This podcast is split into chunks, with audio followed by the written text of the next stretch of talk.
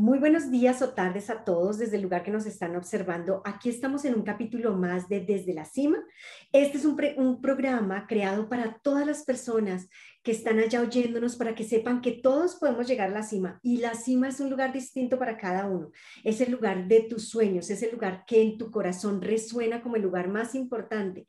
Y una vez llegas allí, empiezas a caminar hacia tu nueva cima, cualquiera que sea, todas son distintas. Y hoy tenemos a una invitada muy especial, a Ruby. Ruby Paul, gracias por estar con nosotros esta tarde. Contrario, gracias a ti por darme la oportunidad de este espacio donde podemos conocernos mejor, aprender una de la otra y quizás ayudar a una persona que tenga dudas o tenga curiosidad por ciertas cosas.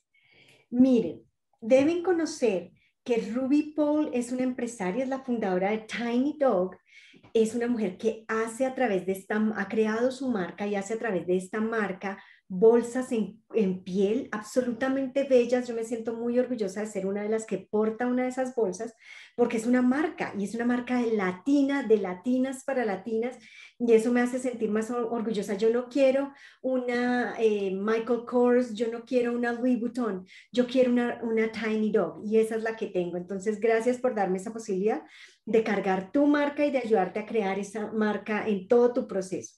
Ella además es de Ciudad Madera, Chihuahua. Para todas las personas de esa zona que nos están viendo aquí, les estamos haciendo barra y nos encanta poder mencionarlos. Ella es esposa, mamá, empresaria, hija, hermana, amiga y está aquí para contarnos su experiencia de cómo ha llegado a la cima y de qué sigue, cuál es su siguiente cima. Gracias nuevamente, Ruby, por estar aquí con nosotros. Gracias a ti. Mira qué interesante lo que dices. Eh, me llamó la atención cuando mencionabas que la cima es diferente para todos. Y a través de, la, de nuestra vida podemos estar en la cima y las circunstancias de la vida va a hacer que haya una bajadita, pero no es el final. Siguen más cimas que podemos escalar, aprender y mejorar cualquier aspecto de nuestra vida. Me encanta lo que estás diciendo, Ruby, porque no solo no es el final, quizá creímos que habíamos llegado a la cima, pero es una falsa cima y si bajamos logramos llegar a la que sí es. Y de ahí descansamos. Tú que me has acompañado a hacer Fortiners, sabes el placer de llegar a la cima y sentarte y contemplar. Pero no te puedes quedar acá. Allá tienes que empezar a bajar porque vienen otras. Ajá. eso es. Sí, exactamente. También yo a veces tomo esa filosofía como somos un edificio en construcción. Hasta el final de nuestra vida, hasta el último respiro, es cuando podemos tomar decisiones y hacer las mejores decisiones que podamos. A través del tiempo vamos a ir aprendiendo, conociendo y agarrando experiencias para mejorar nuestras decisiones, que al final de cuenta es lo que nos van a formar y van a completar nuestra vida hasta que, hasta que lleguemos a la fecha de caducidad que tenemos. Exacto. Mira, y hay otra cosa que estás diciendo que me parece increíble es también nuestra cima varía dependiendo de nuestra edad cuando tenemos 5 es muy distinta cuando tenemos 18 a cuando tenemos 30, a cuando tenemos hijos. Tú y yo hablábamos el otro día de cómo cambia la perspectiva cuando uno tiene un hijo y uno hace, cuando antes de los hijos uno hace una serie de promesas, pero después de los hijos uno dice, ay no, un momentito, no puedo sostenerla, necesito un ajuste en esta promesa. Sí, sí, sí, es una, una revolución en tu vida. Tienes que cambiar tus prioridades, tienes que cambiar tus tiempos y tienes que trabajar de diferente manera. Te comentaba yo, ah, comencé mi, mi, negocio cuando mi hijo mayor tenía uh, tres años y mi segundo hijo tenía tres meses. Entonces, yo sentía como que tenía muchas limitaciones al mismo tiempo, ¿sabes? Porque decía yo, ¿cómo voy a, cómo voy a hacer yo esto si tengo esta gran prioridad en mi vida que tengo que cuidar de ellos? Digo limitaciones porque cuando, cuando estás ahí abrumada, te das cuenta que pueden ser obstáculos, y son limitaciones mientras reconozcas que tienes limitaciones y las puedas, puedas trabajar alrededor de esas limitaciones, ya no se convierten en limitaciones ni obstáculos, se, se, transforman en algo que te está ayudando a alcanzar tu objetivo de manera diferente, quizás no como te lo habían contado o como lo tenías tú en tu mente. Todo es posible, pero tenemos que rodear y encontrar el caminito que se, que se acomode a tus necesidades y a lo que tú estás buscando. estoy tomando nota porque estás diciendo esmeraldas, oro y plata, todo junto en lo que estás diciendo. Entonces dices varias cosas como, bueno, primero que todo, muchas mamás, muchas mujeres aplazan sus sueños porque tuvieron hijos. Se vuelven como una carga. Y al revés, tú lo que hiciste fue abrir tu empresa con un hijo de tres años y el otro de tres meses. Dos bebés. Sí. porque el niño de tres años es todavía un bebé. Sí, sí. Y, llegó un momento donde yo, em, mira, te cuento rapidito. Lo que me impulsó a mí a hacer mi, mi compañía es tener fondos necesarios para que yo pueda donar a una condición con la que mi niño nació. Entonces, eso me empujó bastante. Y yo tenía el sueño de ayudar, de cooperar, de hacer algo.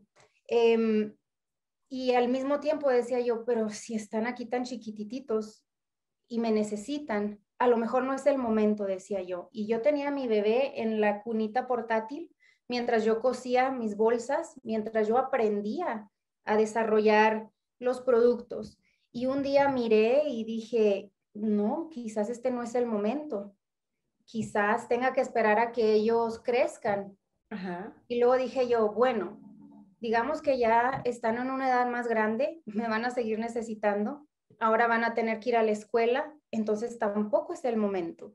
Luego van a ser jóvenes y las, ¿sabes? Todo va a ir cambiando y nunca, nunca va a ser el momento. Entonces dije yo, aquí es y aquí lo tengo que hacer y tengo que aprovechar mi tiempo y tengo que organizarme y tengo que eh, poner mis prioridades, prioridades, perdón, en una lista y trabajar con lo que es más importante en mi vida.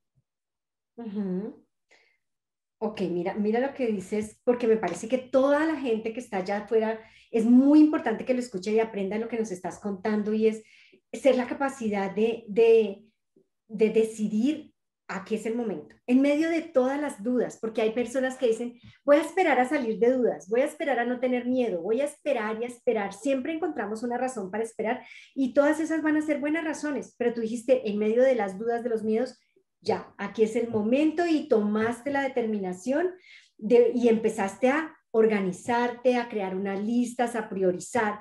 Y me parece que eso es clave para las mamás, para todas las mujeres que están allá afuera y hombres que están allá afuera escuchando y están en una encrucijada y es, tome la decisión, deje de estarse paralizado pensando, haga una lista y priorice y avance en lo que tenga que avanzar. Me parece que eso es una gran enseñanza. Y navegar en medio de tus dudas. ¿Será el momento? ¿No es el momento? Mis hijos están chiquitos, me necesitan. Y entender que siempre te van a necesitar. De mamá siempre te van a necesitar. Entonces nunca vas a tener un momento. Exacto. Esperas el momento perfecto. Y eso es nada más uno de los miedos o de las cosas que me estaban como deteniendo al principio porque decía yo, yo nunca he hecho una bolsa anteriormente. Entonces me tocó ponerme a practicar. El primer día que yo completé una bolsa de piel, eh, ah, hasta me sentía yo soñada. Y la emoción fue tan grande que no vi, no vi en ese preciso momento todos los defectos que tenía esa, esa bolsa. Quizá era perfecta para ese momento. Para ese momento sí, entonces la hice y empecé a hacer diferentes estilos y tenía yo, te digo, yo encontré el momento para trabajar cuando mis niños dormían. Y mientras él estaba durmiendo esa noche, igual, dije yo, tenía tres carteras, tenía un bolso grande, unos aretes, tenía como tres pares de aretes hechos de piel y me sentí muy orgullosa que tenía todo eso. Y mira, lo, lo, lo importante de reconocer tus pensamientos y darles la validez. Miré yo y dije yo, esto nadie me lo va a comprar. ¡Qué horrible! ¿Qué estás haciendo? Estás perdiendo el tiempo. ¿Y por qué creías que nadie te lo iba a comprar? Porque la ejecución de mis productos en ese momento no estaba al nivel que yo quería. Había defectos pero mi mente me empezó a atacar. Claro. Están horribles, ¿quién te los va a comprar? ¿Y para qué sigues haciendo esto? Y volví otra vez con los niños, a lo mejor este tiempo lo dedicas más a los niños y tú dejas entrar un pensamiento negativo a tu mente y en guess what? Te llega otro y luego otro y luego otro. Y empezó la cadenita de que el nombre es muy ridículo, el que tengo yo, todavía no tengo, no conozco a nadie, esto ni modo de enseñárselo a la gente. Y miré una bolsa y dije yo, esta bolsa, la bastilla está chueca, el dobladillo. Y luego me quedó chueca de este lado. Y como arte de magia, dije yo, ahí está la respuesta. Estoy analizando lo que puedo mejorar. Y dije yo, oh my God, pues si estoy viendo que está mal, la próxima vez lo hago bien. Y la próxima vez lo hago todavía mejor. Y es así cuando dije yo, mente, cálmate. Exacto, maravilloso. Hay que ver lo positivo. Están, están, están mal construidas, pero ya estás viendo cómo la puedes mejorar. Y ese ha sido como una, una frase que sigo constantemente utilizándola. Hasta el día de hoy, tengo ya dos años haciendo bolsas, este, y veo, ah, esta todavía le puedo mejorar más y le voy a mejorar más. Entonces se me hizo algo muy interesante de cómo podemos tener el control y minimizar los miedos, porque ellos nada más te van a paralizar en cualquier situación que estés y no alimentarlos. Qué bonito, porque fíjate, nos dices, vas, aprendi ibas aprendiendo mientras ibas haciendo y en vez de quedarte en, quedó mal, quedó chueca, quedó no sé qué, le diste la vuelta al pensamiento para decir, bueno, quiere decir que la puedo mejorar, puedo ver los errores, pero también la posibilidad de parar tu mente, porque lo que dices es muy cierto y es la mente nos juega malas pasadas, nos de incapaces que somos sí, te, digo, hasta el nombre de lo que yo había elegido para mi compañía ya no me gustaba y, había escuchado como que, ay, es que está curiosito. Entonces, dije yo, regresé, ¿por qué lo quise llamar así? Eh, te digo, el motivo de que yo... lo quisiste llamar así? Porque este, este negocio está creado para apoyar la condición que tiene mi hijo. Ya. Es para honrar a mi hijo y a las personas que tienen esa condición. Entonces yo no quería utilizar el nombre de mi hijo ni nada tan personal. Utilicé a su mejor amigo que en ese momento era su perrito y se llama Tiny Dog por, por la amistad que tienen ellos dos. Es muy personal. Y cuando estaba yo con esa tormenta de pensamientos, que buenos, que malos, mm, me tomó días, ¿eh? te lo estoy diciendo como si pasó rápido, pero fueron días. Este, dije yo, quizás esto me pueda servir hasta para romper el hielo claro. Cuando fui a uno de los shows donde tenía yo mi mesa para vender mis bolsas, que me encanta hacer eso, la gente se me acerca y me dice, Tiny Dog, pero que, ¿por qué? Entonces tengo la oportunidad de utilizar el nombre de mi empresa para conectar los lazos claro. con lo que estoy haciendo. Entonces ya abro la puerta y les explico, mira, esto existe en el mundo y mi misión es ayudarlos a través de mis productos. ¿Te gustaría colaborar? Si tú compras un producto, nosotros damos 10% a la fundación que hacen estudios para la condición con la que nació mi niño. Y luego me empiezan a decir, por favor, háblame más, este, me encantaría apoyarte. Y he conocido personas tan lindas así como tú, que me mm. han brindado espacios, me han este, apoyado y es maravilloso. Estoy bien contenta de que pude este, suprimir los pensamientos malos y seguir adelante. Eh, Fíjate, al final del día somos nuestros peores enemigos. con nuestros pensamientos, porque nadie te había dicho qué ridículo ese nombre o que eras tú misma diciendo, tú misma diciéndote cosas negativas del nombre que es muy lindo y que al final es una historia que conecta. Sí, y ese, e, ese tiene que ser mi objetivo también, conectar con la gente, este, ofrecerles un producto de buena calidad, hecho con mucho amor y mucha esperanza de que les guste a, mis clientes y también de ayudar a otras personas. Y cuando tenemos proyectos en nuestra mente y todo, a veces nada más nos enfocamos en una parte y a mí me ha tocado conocer personas tan lindas y he crecido mucho personalmente mi interior, gracias a las personas que he conocido, mis clientas se han convertido en mis amigas. Hasta eso me ha traído, me ha dado mucha satisfacción el haberme decidido hacer mi pequeño negocio. Y te digo, al principio mm, decía yo, ay, es que no quiero que me, no quiero que me vean como, ay, es una señora que hace bolsas en su casa. Vamos con lo, con lo que dije ahorita, pero sí soy. ¿Qué hay de malo allí? Al revés. Estoy, estoy cortando aquí y allá, pero dije yo, la gente tiene que saber que me tiene que tomar en serio. Estoy vendiendo un producto que pueden ir a comprar en cualquier otra parte, pero si, si soy yo nada más una señora, pero me van a ver como un business. Una empresaria. Un business. Y empecé otra vez. ¿Y qué tengo que hacer para que me tomen en serio? Porque esto para mí va a ser bien en serio. Yo quiero seguir haciéndolo y haciéndolo bien. Y ahí fue donde empecé, ok, un business te va a mandar un invoice, un business va a tener un... Ya. Eh, empezó un poquito más el, el plan. profesionalizarte. Ajá. Y, oh sorpresa, a mí me daba miedo de que decían, ni le voy a pagar porque me le voy a esconder. De la manera que yo me presento, las personas me han respondido.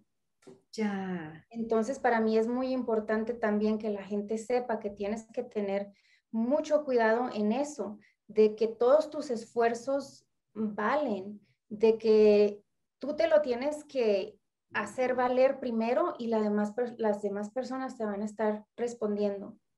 Así seas de pequeñita como, como es mi empresa, llama a la empresa, llama a la negocio, porque eso es lo que es. Y mientras nos sigamos preparando y aprendiendo, vamos a ir creciendo.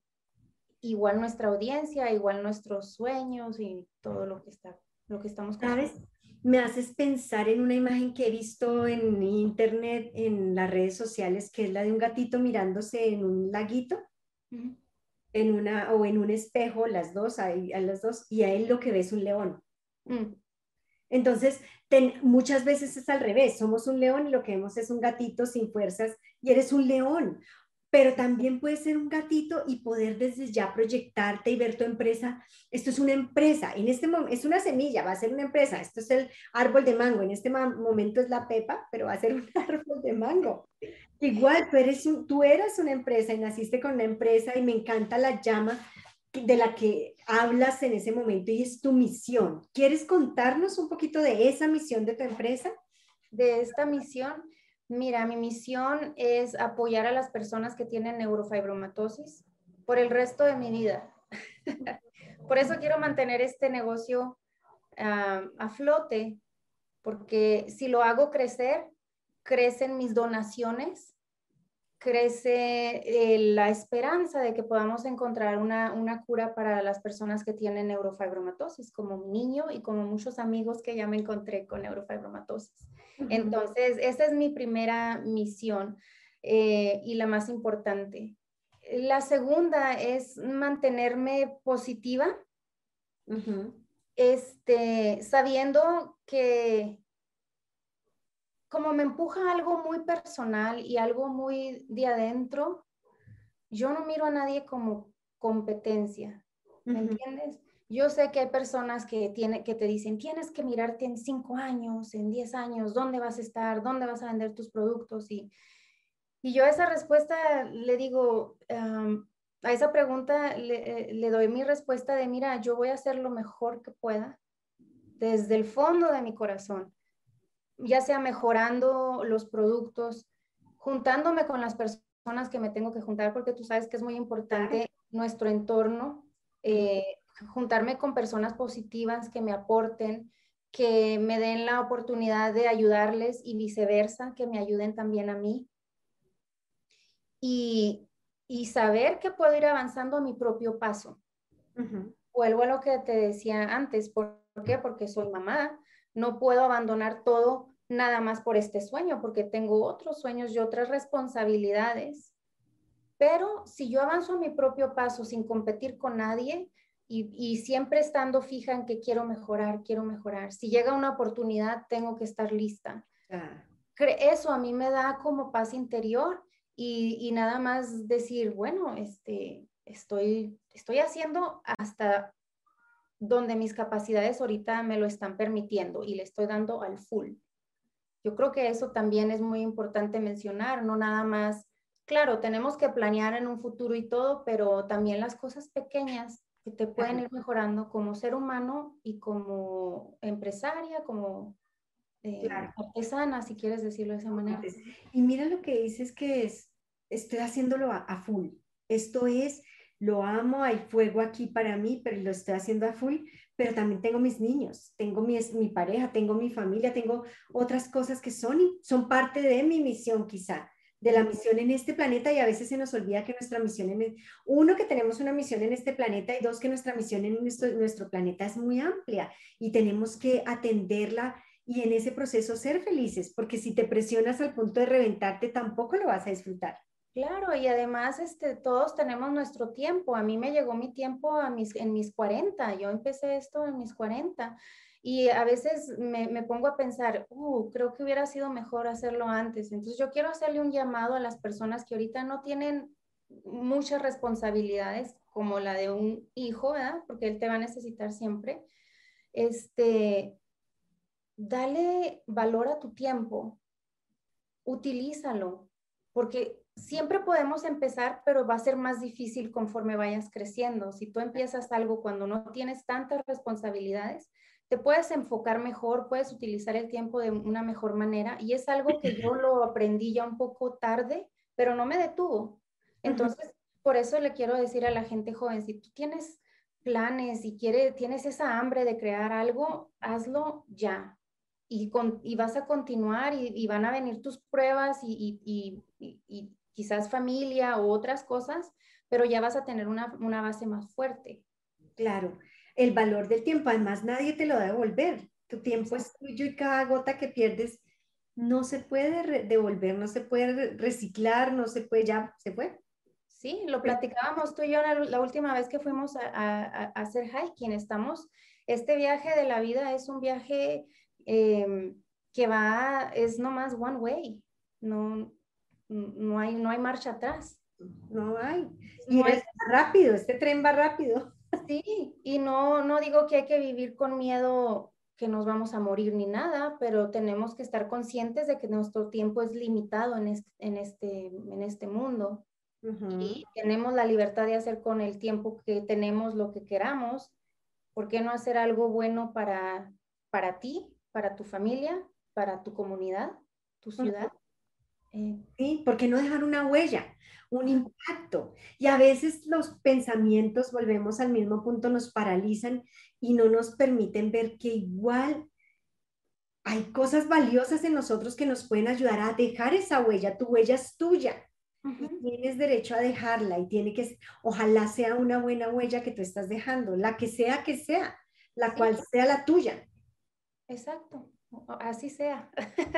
La cual sea que sea, así sea.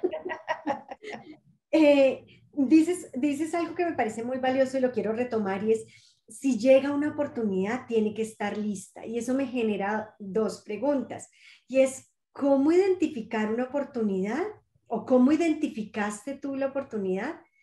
¿Y cómo mantenerse lista para, esa, para las oportunidades que lleguen?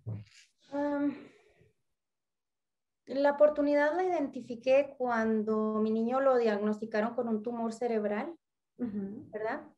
Por, lo, por la condición que ya platicamos. Y ese año nosotros no habíamos hecho recaudación de fondos. Y por el miedo dije yo, tenemos que seguir haciendo y haciendo más, porque yo sabía que algo así se podía presentar en mi vida y ya llegó. Y no estoy 100% lista. No te estoy diciendo que lo que yo hago es la gran cosa y que le estoy salvando la vida a muchas personas, no, pero si hay más personas con el mismo objetivo que tengo yo, que sí hay, entre todos juntos hemos estado donando y se han descubierto eh, medicamentos que ahora mi niño está utilizando. Entonces, si te vas ahí, ves la urgencia de quiero ayudar, quiero hacerlo. Como soy mamá, yo antes de, eh, tener de, tener a mi segundo niño, pues hacía actividades y me llevaba a mi, al único hijo que tenía y andaba para todos lados. Entonces dije yo, ahora no puedo porque acabo de tener un hijo. Y fue ahí donde vi la oportunidad a través de mi suegro, que él hacía trabajo de piel como hobby. Ya. Entonces dije yo, yo aprendí a utilizar la máquina de coser cuando yo tenía 10 o 11 años. Aprendí, hice muchos proyectitos de, de niña y jamás la volví a tocar. Entonces, cuando dije, oye, él puede trabajar la piel, yo sé que tengo el conocimiento de la costura, tengo que retomarlo, porque lo que bien aprendes nunca se olvida. y le dije, yo sé coser. Y me dijo, ¿en serio? Y le dije yo, sí, pero en ese momento yo ni sabía que también, si era verdad que yo sabía todavía. Que todavía te acordabas. Sí, y, y empezó la lluvia de ideas. Podemos hacer esto, podemos hacer lo otro. Este, y fue bien emocionante porque dijimos, no, no, no, es que tenemos que hacer un negocio y nos va a servir para tener algo estable, que todos los años podamos este, colaborar, sentirnos bien, ¿verdad? Que estamos ayudando a gente que realmente lo necesita. Y empezamos a, a, a planear y, Rocío, empezamos con 250 dólares cada uno y con herramientas bien viejas. Eh, él empezó a hacer esto en los años 70 y utilizamos herramientas de los 70. Claro. la máquina, aquí los que están viendo eh, eh, esta, esta, esta sesión, esta máquina que tengo aquí es una máquina usada. Es una máquina industrial, pero de, de segundo, segunda mano. Y a, mí no me importa eso, porque aunque sean herramientas viejas, hacen el trabajo, eh, le ponemos un toque moderno, yo es lo que traigo a la, mesa, ¿verdad? El toque moderno, un poco de diseño gráfico, que fue lo que estudié yo, y hacemos piezas únicas y las podemos personalizar y, ha, sido, ha sido bien bonito que con 500 dólares lo hemos multiplicado para nuestros propios materiales para seguir haciendo crecer el negocio y, aparte donar. Eso para mí me llena el corazón y me da mucha satisfacción. De verdad me siento, y te lo digo con humildad, pero me da mucho orgullo. Me siento orgullosa de que esa personita que antes, eh, sabes, la persona joven, tímida, eh, que todo le daba miedo, ha podido construir algo. Eh, es algo que yo he construido y eso no tiene, no sé, es, muy bonito. Mira que mencionas cosas que paralizan a la gente, una persona joven, tímida y con miedo, y fue capaz de volverse una empresaria. O sea, como que en medio de eso fuiste capaz de volverte una empresaria. ¿Qué sientes tú que, o qué le dirías a la gente que está allí, joven, tímida, con miedo, de pronto es lo opuesto, ya no tan joven, y eso hace que se sienta tímida y con miedo.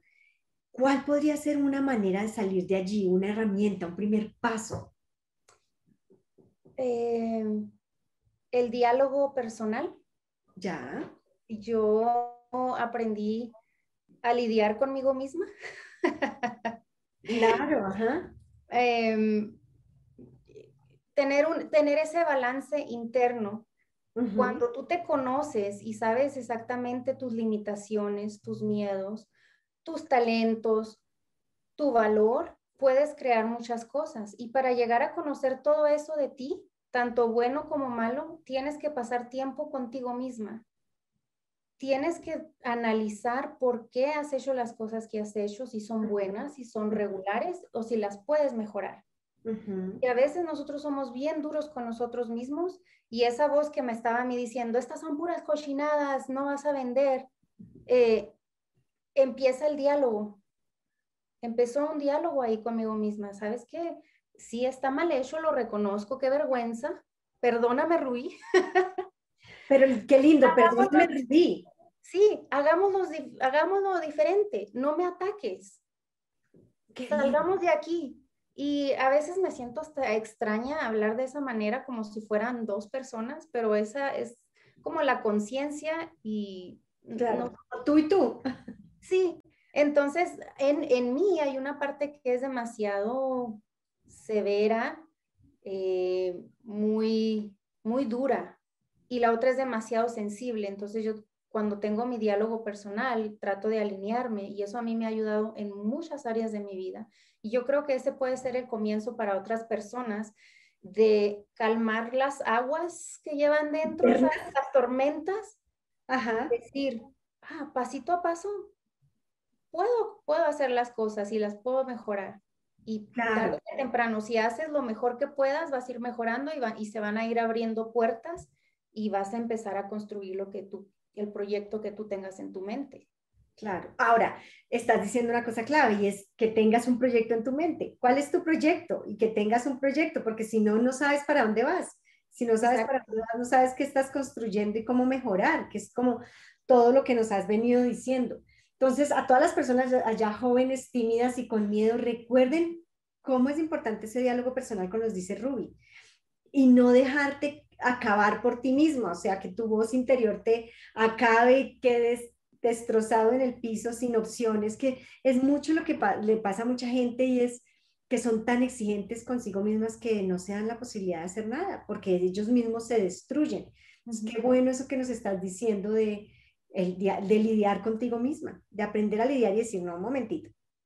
Sí, si hay cosas que tienes que arreglar, que hiciste algo mal, eh, el oprimir esas emociones siempre van a estar ahí, entonces mejor de una vez arréglalo y te da libertad y puedes continuar.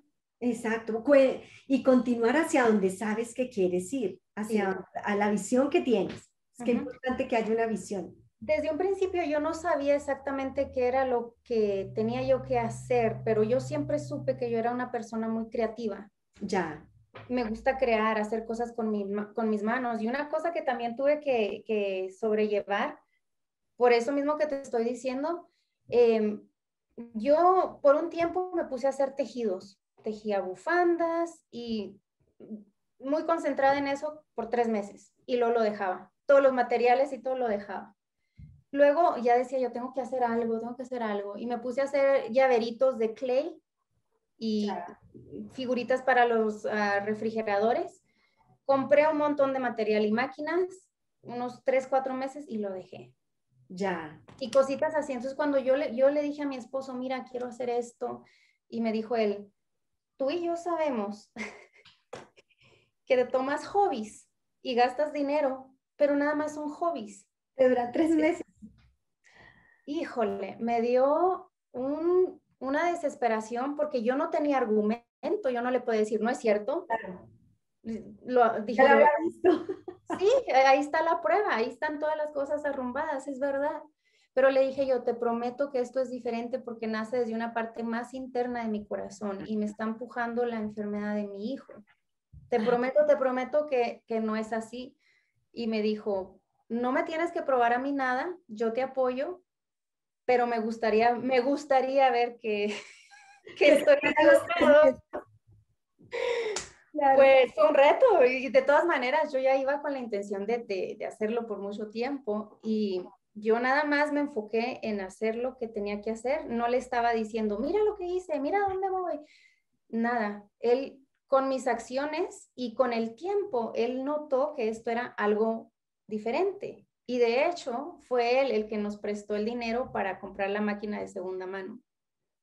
Y te voy a, te voy a prestar, es una inversión, esto es business, pero me, me, dijo, me dejó saber que estaba creyendo en mí. Claro. Dinero. Y yo dije, como es un préstamo, aunque venga de mi esposo, lo pagamos.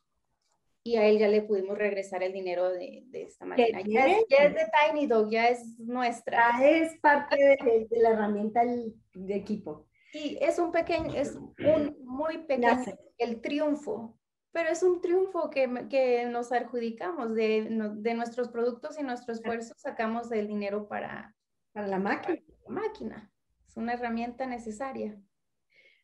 Mira, dices otra vez aquí dos cosas que son muy valiosas. Una, la importancia de como empresario saber muy bien con quién aliarte, con quién hacer, quiénes son tus aliados. Entonces tú mencionabas hace un momento a tu suegro y él tenía el conocimiento del manejo de la piel y tú sabías coser. Es como aliarte con esa persona. Y luego aquí mencionas a tu esposo y es, él puso el, dinero, o sea, fue una alianza bien interesante porque él dijo, bueno, vamos a ver, con dudas y todo, puse el dinero. Cuéntame ahora en este momento, ¿cuál es tu perspectiva sobre las alianzas? son muy buenas. Nosotros no podemos, no tenemos el poder de hacer todo solos. Si tú quieres tratar de hacer todo tú solo, pues a lo mejor te vas a desgastar y no vas a rendir, no vas a dar todo lo que tengas que dar porque andas en todos lados. Es muy importante, yo, yo lo que he hecho no lo he hecho yo solita, mi, mi esposo es como nuestro manager, él nos guía, mi suegro y yo somos los chalanes, somos los que trabajamos, metemos la Mi suegra nos ayuda con los invoices y con... Ah, ¡Qué bonito! Entonces, pero al principio era cuando te decía yo, yo no quería que me vieran como un business y gracias a ellos pudimos delegar ciertas cosas a los demás y ahora eh, sí yo represento el business, pero es, con la ayuda de los demás. Aparte, a, mí no me gusta desgastar mi tiempo con cosas o, o personas que me quitan energía. Claro. Eh, a mí me gusta rodearme de personas con las que puedo tener conversaciones que me hacen crecer o me hacen ir hasta mis adentros. Claro. Eh, eh, se me hace muy, muy importante juntarte con personas con las que puedes aprender o personas que te pueden comprender a ti. Y volvemos al punto que ya habías mencionado del tiempo porque es tu tiempo y tu energía. Entonces, el, el, valor tan grande de saberte rodear, de las alianzas, como tú decías, pero de juntarte con gente que te haga crecer, que te haga pensar, que te haga ser mejor ser humano, que te ayude a ampliar tus conocimientos, qué sé yo, pero como que todo el tiempo esté en una mirada prospectiva y en una mirada de crecimiento. Eso me parece también un enorme, un muy valioso consejo para la gente que está allá afuera, que no valora su tiempo ni las alianzas ni con quién se junta. Sí, venimos de una cultura donde a veces pensamos que el pensar demasiado en nosotros es egoísmo. Y no es. Nuestra misión en esta, claro, nuestra misión en esta vida es vivir la vida de la, mejor manera que la podamos vivir. Y no me refiero a lujos, ni fiestas, ni nada, sino aprender desde tus adentros qué es bueno para ti, cómo, cómo vives, cómo disfrutas tú la vida. El, el estar vivo es es que lo vemos tan normal. Lo damos por hecho, ajá. El simple hecho de respirar, de sentir, aunque sean tristezas, aunque sean problemas, estás sintiendo, estás vivo. Es, algo grande. ¿Cómo vas a desperdiciar esta belleza de, la vida en cosas vanas? Si hay algo que te hace feliz, pues multiplícalo, hazlo todavía más para que lo puedas disfrutar y el día que te tengas que despedir de esta tierra no, no, te arrepientas, que te vayas satisfecho. Contento. Decías hace un momento que creo que está relacionado con lo que estás diciendo también, es saber quién eres. Lo mencionabas como si es, es muy importante que tú sepas quién eres para saber hacia dónde te lanzas. Y tiene que ver con esto, de cuando tú sabes quién eres, y compites contigo y tú decías, yo no tengo una competencia, yo estoy enfocada en lo que estoy haciendo. Yo estoy enfocada en crecer, en hacer buenas alianzas y en saber quién soy. Y eso es suficiente para ir desarrollando mi empresa así, despacio, a mi ritmo. También lo mencionabas de esa manera. Fíjate que yo escuché a la, la, mujer esta, se llama Mel Robbins, y ella decía que cuando a otra persona recibe bendiciones o a otra persona le va bien, nosotros no tenemos que sentir celos ni decir a ella sí le va bien y a mí no, y yo estoy tratando esto y lo otro. Decía que teníamos que tener una perspectiva diferente porque el simple hecho de que algo bueno le pase a otra persona es una señal de que cosas buenas pasan y tenemos que ser agradecidas de verlo, aunque no sea contigo, a otra persona le está yendo bien hay cosas buenas pasando y te van a pasar a ti también, pero a lo mejor no es el tiempo, tienes que esperar tu turno, tienes que trabajar a lo mejor un poquito más, pero cosas buenas pasan y tú las ves. Reconócelas y agradecelas. Exacto, y sabes, me haces pensar, yo pienso en eso como, como cuando alguien tira una roca en el agua, en un lago, y algo bueno le pasó a esta persona en ese instante, pero el que algo bueno le pase, uno prueba lo que tú dices, que cosas buenas pasan, pero es como una onda. Va a llegar a mí y me va a pasar en mi momento. Una onda toma tiempo, no pasa de una vez a todos, sino que en lo que la onda se desplaza, me va a llegar a mí y en mí le va a llegar a otros y le va a llegar a otros y le va a llegar a otros. Entonces sí, cosas buenas pasan y demuestran que va a llegar a mí esa ola. Si me preparo, si me pongo en la actitud y en la, y en, el, en la sintonía que debe ser, yo me voy a beneficiar de que a, ti te vaya muy bien. Sí, mientras tanto me alegra que te vaya bien. Imagínate que no viéramos nada bueno que le pase a nadie. ¿Qué mundo tan feo sería? Qué triste, qué, oscuro. Pero a veces el, el, ego nos ataca, así como el miedo nos ataca, el ego también. Y a veces el ego también puede ser un gran enemigo porque te dice, Oye, tú también estás trabajando y mira cómo a ella sí le va bien y cómo a este también y a ti no. Y tenemos también que tratar con eso, con el ego, con el miedo y también con las cosas que tienes tú que alimentar en, tu ser. Y volvemos a lo que ya habías dicho en ese caso y es de esa conversación interior y de separar esas voces y decir, no, tranquila, cosas buenas pasan.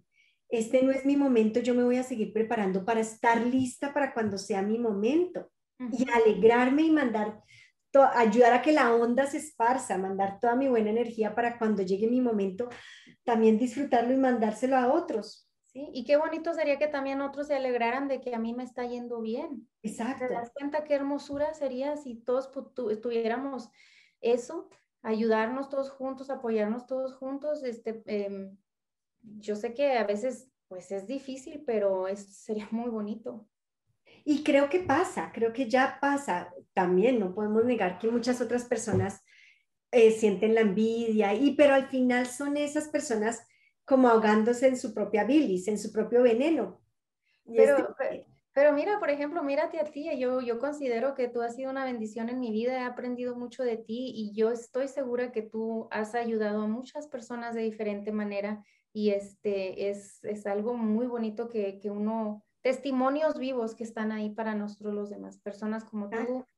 Eh, y que siguen, y yo, yo tengo la fe y confío que podemos crear todo un movimiento juntas, un movimiento de vibración, de expandir estas olas para que cada vez más nos unamos y apoyemos, porque es que al final todas somos muy distintas, nuestros sueños son distintos, nuestras metas son distintas, no queremos todas lo mismo.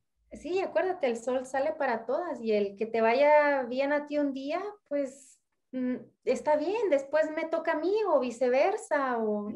o al tiempo, o el que me vaya bien a mí es una seña de que te está yendo bien a ti. ¿Qué sé yo? Yo creo que tenemos, estoy contigo absolutamente en que tenemos que cambiar esa perspectiva y esos miedos y más bien atrever, atrevernos a soñar juntas y apoyarnos y a, y a crear juntas esperando lo mejor y dando lo mejor, así como tú has venido haciendo con Tiny Dog y como nos dices aquí. Y me encanta, una cosa que dijiste muy linda es, yo ya aquí sabía lo que quería, yo estaba probando y tu esposo te decía, ya sabemos que tú pruebas tres veces. y te dice, no, pero este sí es, y la razón me nace del corazón. Y eso me pareció absolutamente bellísimo porque tú dice, dijiste, y en ese momento me enfocó me enfoqué y tres meses ya van en dos años y en una convicción de va a ser para el resto de la vida. Sí, definitivamente, a mi paso, a, lo, que más, a lo que más yo pueda dar, a lo que más yo pueda dar. Y aquí estaré. Exacto. Y al final es una competencia con uno mismo, de este es mi paso, esto es lo que puedo, esto es lo que, lo que, lo mejor que puedo dar hoy. Y eso me parece muy lindo porque tú también lo mencionaste y es me, hice empresaria a los 40, hay otros que a los 25 ya son millonarios, no importa.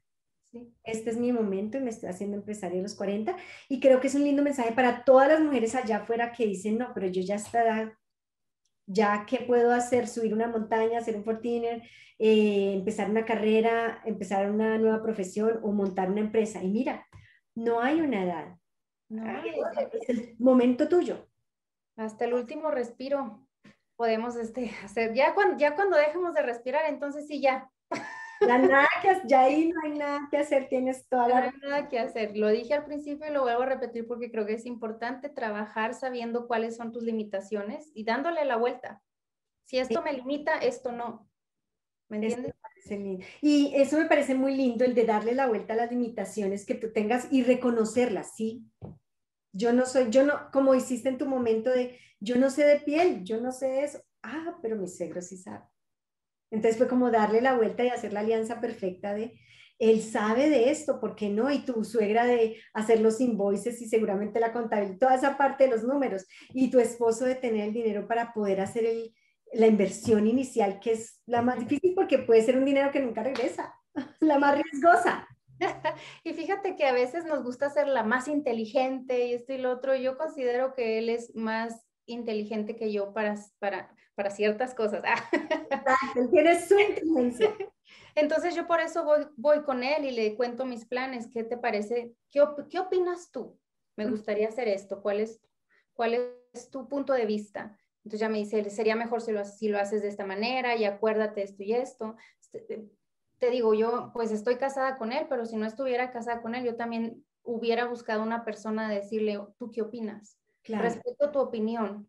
Sé que, sé que el plan es bueno, hay algo aquí, pero a lo mejor hay otras cosas que puedan mejorar y funcionar mejor. Yo no, yo no tomo el crédito de que yo lo sé todo, yo sé a dónde ir, yo sé cómo hacerlo. No, estamos, o sea, somos humanos, estamos rodeados de otras personas que nos pueden también ayudar a cumplir nuestros objetivos. Claro. Y mira, mira también eso me lleva a la siguiente pregunta y es, ¿cuál crees tú, eso que estás diciendo es muy importante, ¿cuál crees que tú que es el papel de los mentores? Híjole, yo creo que son dos, porque cuando, cuando tú le enseñas a alguien, tú aprendes también, o reinforzas lo que ya sabes. Entonces, eso es, es una función un beneficio de el mentor para ellos mismos. El otro beneficio es saber que pudiste transmitir conocimiento a otra persona. Y el conocimiento ya no lo puedes quitar. Es, estás dándole un tesoro a otra persona.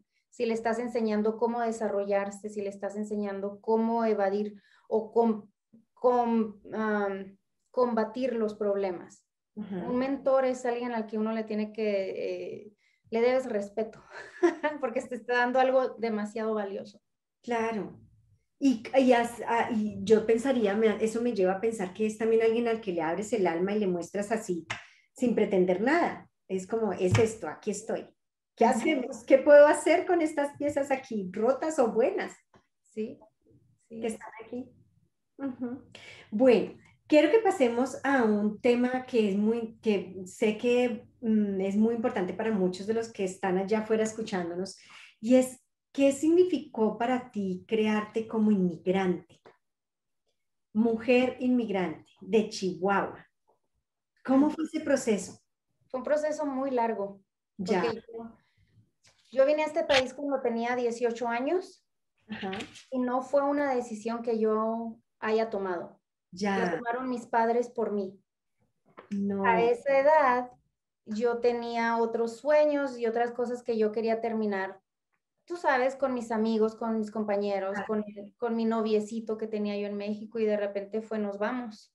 Entonces yo llegué con una actitud así de que, ah, está bonito, está padre, pero ya cuando al pasar de los días decía yo, es que aquí no hay nada.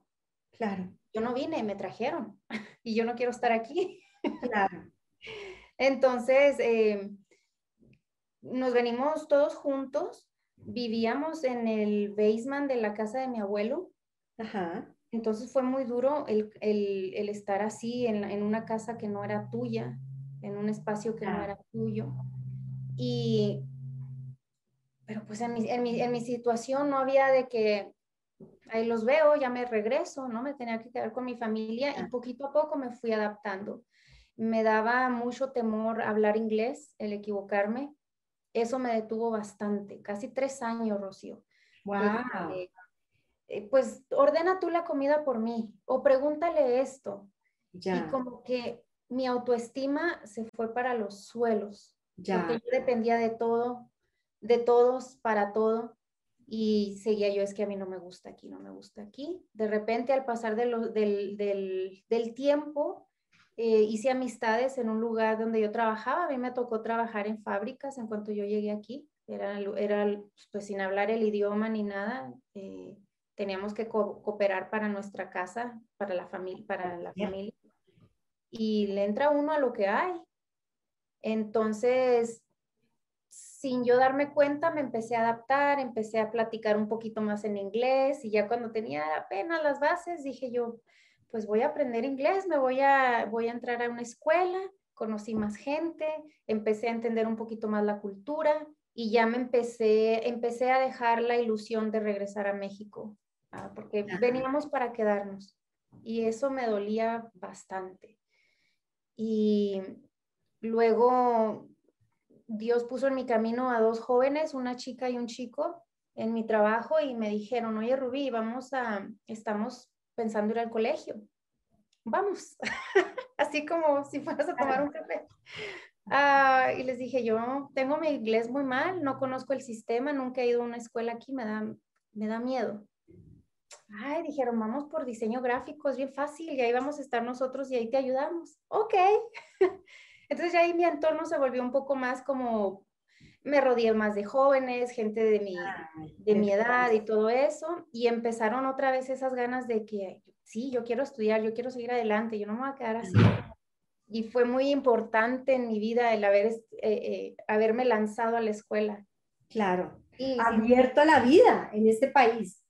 Como que has estado cerrada, cerrada y de pronto te diste la oportunidad de abrirte tú misma. Me costó mucho trabajo terminar mi colegio, lo terminé, me gradué y al año y medio pude conseguir un trabajo haciendo diseño gráfico. ¡Qué bien! Y tengo ya más de 15 años haciéndolo. Y yo pensaba, Rocío, que esa era mi pasión.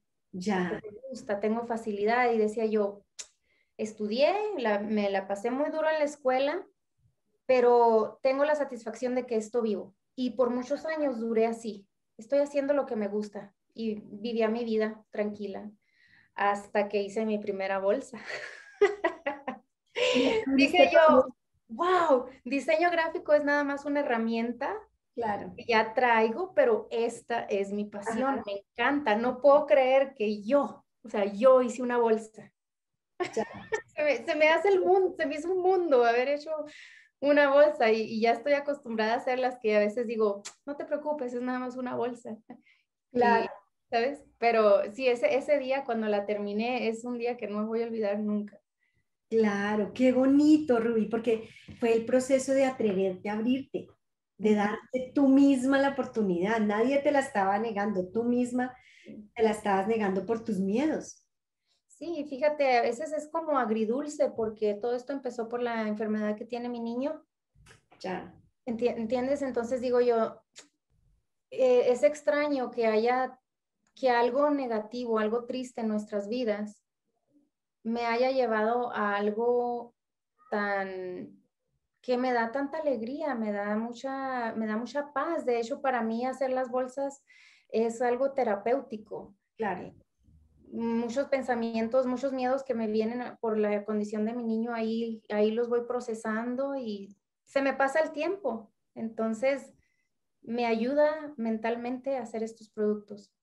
Eh, claro, qué bonito, porque eso fue abrirte, fue eh, dejar el temor a equivocarte, que tu, autoestima se hubiera ido por el suelo, y atreverte a lanzarte y rodearte de más gente soñando y entonces empezar a perderle el miedo a soñar. Y ahí entramos a un a capítulo de tu vida que es bien importante, el que estás mencionando, y es esta combinación agridulce de la mujer empresaria tan creativa que fue capaz después de tres años de abrirse a los miedos y de recrearse, te diste la oportunidad de recrearte y aparece la enfermedad de tu niño. ¿Cómo, cómo fue ese capítulo? ¿Cómo, ¿Cómo lo pasas? ¿Cómo lo vives? ¿Cómo? Cuéntanos un poquito porque creo que la gente allá afuera no tiene idea, uno, cuál es la enfermedad y dos, de las implicaciones y el impacto para una familia normal, como tú le llamabas alguna vez en nuestra conversación, el, cambiar de normalidad a una distinta normalidad. Entonces, ¿cómo fue ese proceso? Pues miran, eh, no entendíamos porque neurofibromatosis es una condición muy, ah, muy cambiante. Eh, tú ves a mi niño y tú dices, él está bien, él no tiene nada, sin embargo, tiene un tumor cerebral. Sin embargo, él puede perder su vista por esta condición. Ah, y tener tumores es nada más una, es un síntoma. Hay muchas otras complicaciones que le pueden pasar, pero no se sabe cuándo, no se sabe qué tan grave. Entonces estás viviendo en incertidumbre. Eh, fue, fue, muy difícil. Eh, yo tenía seis meses, casi siete meses de embarazo cuando me dieron la noticia del tumor.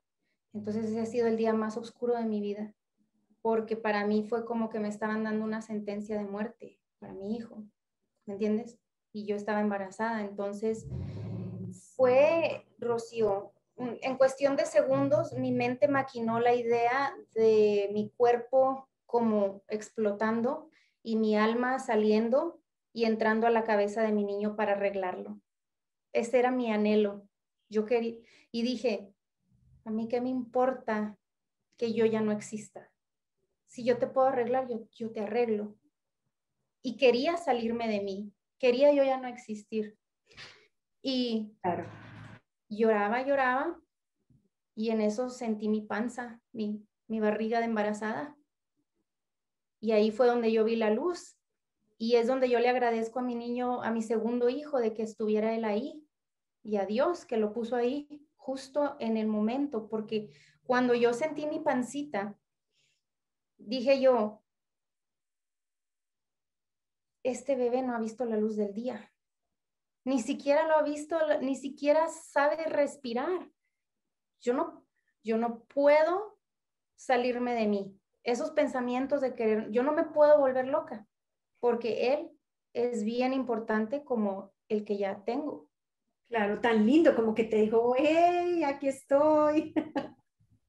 Y por, e, por eso que pasó por mi mente, que él no ha visto la luz del sol, Dios mío, no, la, no ha visto, está vivo, pero no ha tenido la oportunidad que hemos tenido nosotros de, de, de estar en este mundo.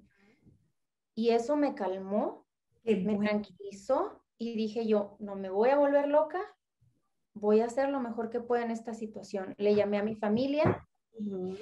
Mi padre habló conmigo porque yo estaba en mi trabajo y me dice, no te me vayas a ir, ni se te ocurra salir de ahí, no manejes nada. Y yo, papá, estoy tranquila, ya lloré, ya hablé conmigo misma, eh, estoy muy triste, le dije, no me puedo quedar aquí, te prometo que estoy bien para manejar.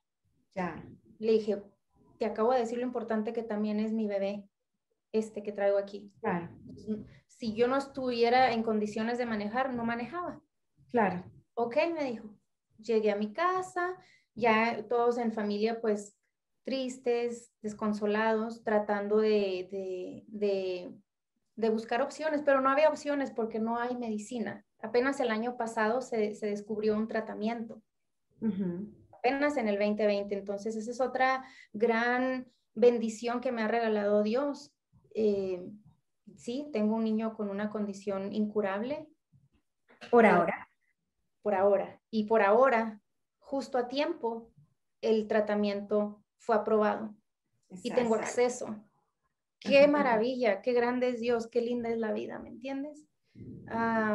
yo sé que vienen muchos retos para mi familia y para mi hijo lo tengo que preparar también a él muy bien. Entonces, por eso digo, yo también tengo que estar bien, psicológicamente, físicamente. y yo creo que todas las mamás es lo que, todas las madres tenemos que, que tener ese objetivo, estar bien, porque él me va a seguir necesitando mentalmente, estar bien, físicamente para durarles más años. Entonces, cuídate, ámate, no, no, no es egoísmo. Tómate tu tiempo también de descansar. Si hay veces que les tienes que decir, no puedo, ellos van a entender. O si tú le dices a tu familia, esto es súper importante para mí, ¿cómo podemos trabajar para poder lograrlo? Porque, porque yo soy importante, yo tengo que también eh, cumplir sueños, yo todavía tengo cosas por hacer y tú eres una de mis prioridades, no te voy a dejar a un lado, claro. pero yo también quiero hacer ciertas cosas por mí. Mira qué lindo y es las mamás, especialmente las mamás hispanas, nos ponemos siempre en el último lugar y se nos olvida que somos e, uno de los pilares de la familia y si ese pilar está débil, pues la casa se va a caer. Entonces, qué lindo lo que nos estás diciendo de tomar tiempo para nosotras, de cuidarnos, de que no es egoísmo, como tú lo dices, porque si este pilar está enfermo, no se alimenta bien, no descansa, no duerme bien, va a llegar un momento en que no va a poder sostener a todo el resto de la familia. Entonces, bueno, también tenemos el derecho de ser felices. A veces eh, eh, ir con una amiga a un café te quita mucho estrés. Sí, a un vino. te, ayuda, te relaja, te despeja y te ayuda a volver incluso con más ideas frente a lo que a las situaciones que tú misma puedas estar viviendo. Es qué bonito lo que la invitación que nos haces allí eh, de cuidarnos y de entender que pues que si nosotros no estamos bien, vamos a también afectar a nuestra familia. Sí, y me gustaría también mencionar algo que me pasó en el proceso de aceptación. Este, yo entré en una guerra personal conmigo misma porque yo no quería no quería aceptar el diagnóstico que nos habían dado. Y como mi niño no, a él no lo han desfigurado los tumores ni nada de eso, decía yo, pues así como que no pasa nada. Y va a haber luchas que la gente tiene y no se ven, pero ahí están. Ya, como que lo podemos esconder. Ajá. Entonces tenemos que aceptar nuestras realidades y, y, igual trabajar para para poder salir adelante. No, no pensar, ah, no pasa nada, no, si no se ve, no está ahí. Ya. Está y hay que, hay, we have to address it, tenemos que... Embrace it, address it. Cuéntanos, porque yo creo que la gente no tiene tan claro qué es la enfermedad y por qué es tan grave. Mira, es una enfermedad genética y tú pensarías, ah, o Rubí la tiene o Jeff, mi esposo, la tiene y por eso el niño nació con ella. Eh, no, el, caso de las personas con NF, 50% de los casos son, es una mutación instantánea. En el momento de la gestación, el gene número 17 está, em, salió mal y no, y no saben qué ocasiona ese cambio en el gene. Este gene es el que calcula y Ah, y genera la piel, la proteína. Ya. Entonces, como hay una alteración a cualquier etapa de tu vida, ese gene se le antoja producir más proteína y es cuando salen las masas corporales y tumores. Ya. Pueden salir en cualquier parte del cuerpo. Eh, hay personas que la tienen demasiado severa porque el, la mutación en ese gene fue mayor aunque haya sido una mutación menor, es como, como por decir, ya en tu mapa genético está si vas a ser una persona muy velluda o no. Ya. El color de tu piel, cuánto cabello vas a tener, entonces tarde o temprano eso va a surgir. Lo mismo pasa con, con esto. Entonces, te mencionaba yo al principio, los tumores es solamente uno de los síntomas. Las personas pueden, eh, se puede ocasionar ceguera, deformación de huesos, tú sabes, la escoliosis donde la, columna vertebral se hace como una S, dolores crónicos, eh, hay niños que se deforman, eh, amputaciones. conozco el caso de un niño, él tiene 13 años y hace como dos meses le tuvieron que amputar su pierna. Entonces ves cosas muy duras porque es, es como muy imposible no ver o o temer que a tu hijo le pueda pasar lo mismo. Pero eh, se sigue trabajando, se siguen buscando eh, eh, ah, disculpa, medicamentos y es muy difícil encontrar algo porque te mencioné yo muchas cosas que, se, que pueden pasar, entonces a todos les pasan diferentes. Puede que uno tenga tumores y no tenga dolores crónicos, otro tiene dolores crónicos y escoliosis, y otros tienen tumores, tumores severos que crecen a gran rapidez. Mi niño nació con otro tumorcito en su pecho izquierdo y ese tumor no, no ha sufrido ningún cambio. Y no sabemos si se va a quedar así o no. Ah, y, y, tenemos otros, otros problemitas médicos que ahorita no, no están causando problemas, pero vives con la incertidumbre de que cuando llega la pubertad, como, porque hay tantos cambios hormonales, algo puede pasar. Entonces es, es, es muy difícil como padre, es muy difícil como persona tenerlo también y, es, es, duro, es duro vivir con eso. Eh, ataca a toda la familia de diferente modo. Claro. y, y, gracias a Dios también hay una comunidad que está respaldando los estudios que, están, que estamos trabajando. Eh, que también estamos invitando a más gente que quiera venir a, ya sea apoyarnos o si hay alguien que en tu familia que tiene ENEF, eh, búscanos. Aquí estamos también para, para, te extendemos la mano por si nos necesitas. O si tienes cualquier otro problema, si alguien, si uno puede ayudar a alguien, no tiene que ser nada más ENEF, cualquier problema, aquí estamos. En una entrevista que tuvimos hace unos meses con Ruby, encontramos que un miembro de mi familia tenía ENEF y no sabíamos. ¿De tu familia? De mi familia. Y ella creo que ya se contactó contigo en Colombia y ella tenía, tiene ENEF. Eh, y no sabíamos siquiera qué era, porque si aquí apenas están encontrándose algunos tratamientos, obviamente en países como el mío eso no existe. Entonces es también dar una esperanza, este tipo de conversaciones, una esperanza al mundo de ya se, están, ya se está trabajando en el tema, o sea, quizá no con la velocidad que se puede, con la que quisiéramos todos, pero por lo menos ya se está trabajando en el tema y saber de mamás, empresarias, esposas como tú que en medio de todo además sigue siendo empresaria es muy inspirador. Oh, gracias. Historia, gracias por tu tiempo y por contarnos esta historia, toda tu historia. Toda mi historia, no, al contrario, gracias a ti. Eh, me, me, dio mucho gusto que me considerara, consideraras ¿cómo se dice? Considerar para tu programa, discúlpame. Este, he visto entrevistas que les has hecho a otras personas y me han gustado mucho y me, me da, me da mucha alegría que me hayas este, tomado en cuenta para, para estar aquí no, Yo te dije, creo que tu historia en general es muy linda y muy inspiradora y esas son las historias que buscamos en Desde la Cima, porque es eso, cómo seguimos mostrándole a otros que la vida es dura, sí, es dura, pero podemos seguir en la lucha tenemos que seguir en la lucha, tenemos así como tú que seguirnos reinventando y saliendo de los miedos para atrevernos a hacer cosas, para dejar nuestra huella y para encontrar nuestra misión, así como tú la hiciste y nos dices, esto sí es, ya lo encontré por fin. Y no, y ya para, ya para cerrar, Rocío, quería decirle a la gente que como tú mencionaste, la vida es dura, nos, nos va a traer lecciones a todos, así seamos buenas personas o no tan buenas personas, vamos a tener nuestras luchas. Lo que yo les quiero decir que si tú tienes un problema y si tu problema tiene solución, de veras que es, estás afortunado, nada más busca la solución. Hay personas como mi hijo, otras personas con ENEF que no tenemos, no tenemos esa solución y eres bendecido si tú puedes arreglar tu problema. Estoy fuerte, busca la solución y sigamos adelante.